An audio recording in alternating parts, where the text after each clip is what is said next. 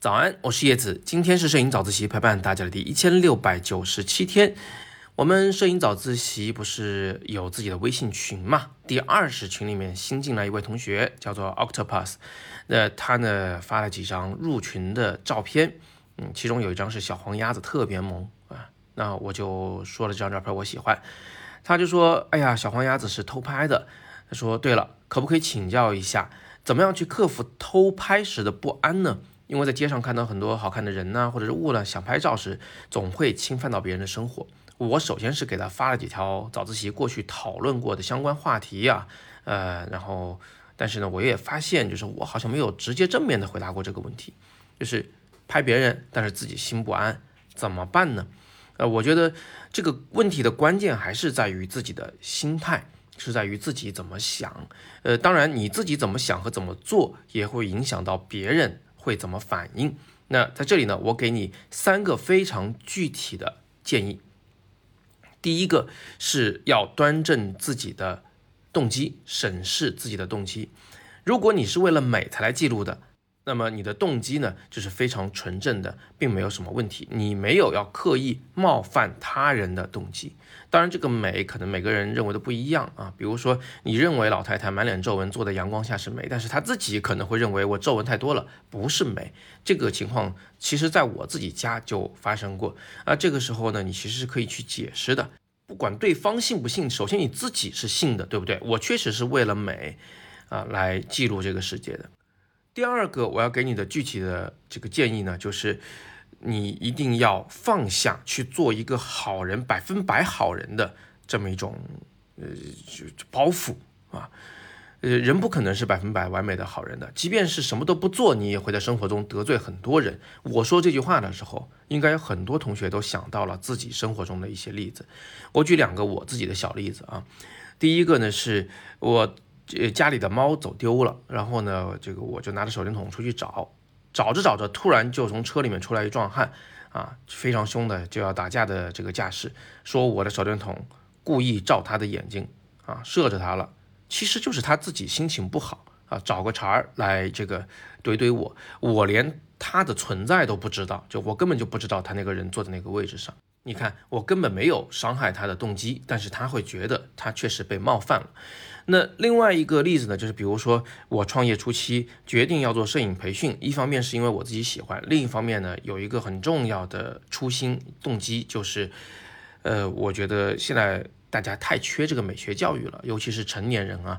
我们小时候的美术课都被其他课给占掉了，那我现在想帮大家来补上这个课，因为我知道有美学教育基础的人，他的生活品质整个都会高一个档次，所以我想用摄影教育作为契机来教大家一点东西，分享一点东西。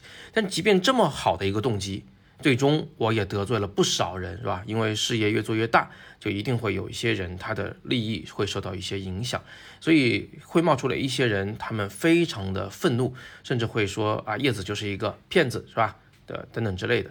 那我想呢，我的动机里面肯定是没有要冒犯他人的这个成分的，但是他人的愤怒确实也是一个真事儿，是吧？呃，所以。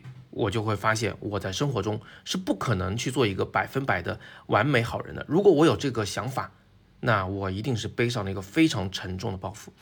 拿到摄影中来也是一样，我拿着相机上街拍照，就时不时的都会得罪一些人，这个太难说了。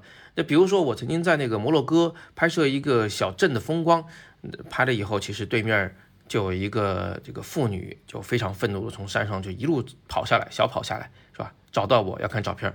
因为穆斯林国家是禁止这个拍摄人像的啊，那看完照片以后，哪知道他还挺喜欢，对吧？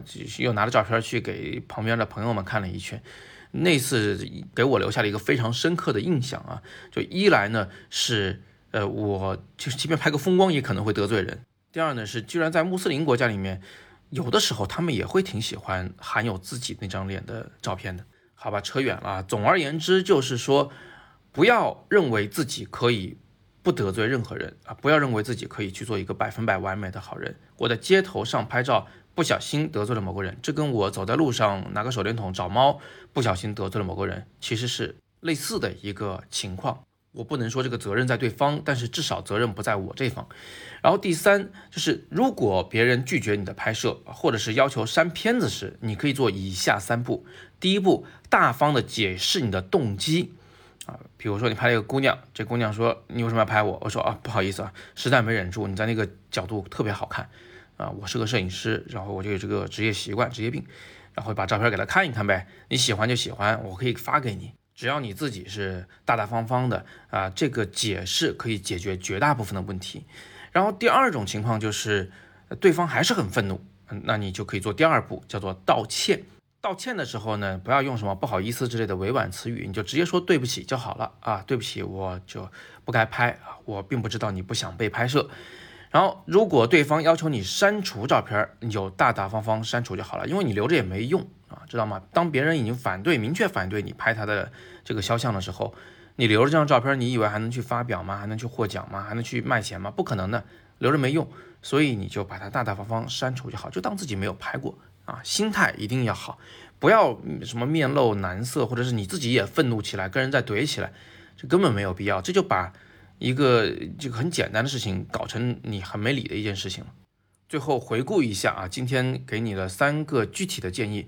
第一呢是审视自己的心态，如果心态是好的，是正面的，那么你就可以大大方方的去拍。第二，要放弃自己要做一个百分百完美好人的想法啊，这样的话你生活的才可以更从容一些。第三，当你明确被对方拒绝拍摄或要求删片时，你应该做三步。第一。解释，再不行就道歉，再不行就删除照片。最后还是呼吁一下，摄影人啊，难免都要走到街头上去拍摄，难免都会拍到陌生人。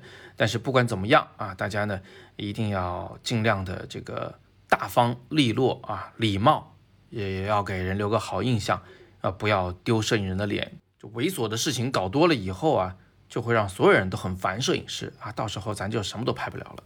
本来是为了记录这个世界的美，但是最后成了这个世界的臭虫，这是非常不划算的，所以需要我们所有摄影人的共同的努力。好，那今天我们就简单的聊这么多。还是那句话啊，更多摄影好课在阅读原文中，更多主题讲座就在底部黑色的会员卡里。那今天是摄影早自习陪伴大家的第一千六百九十七天，我是叶子，每天早上六点半，微信公众号摄影早自习，不见不散。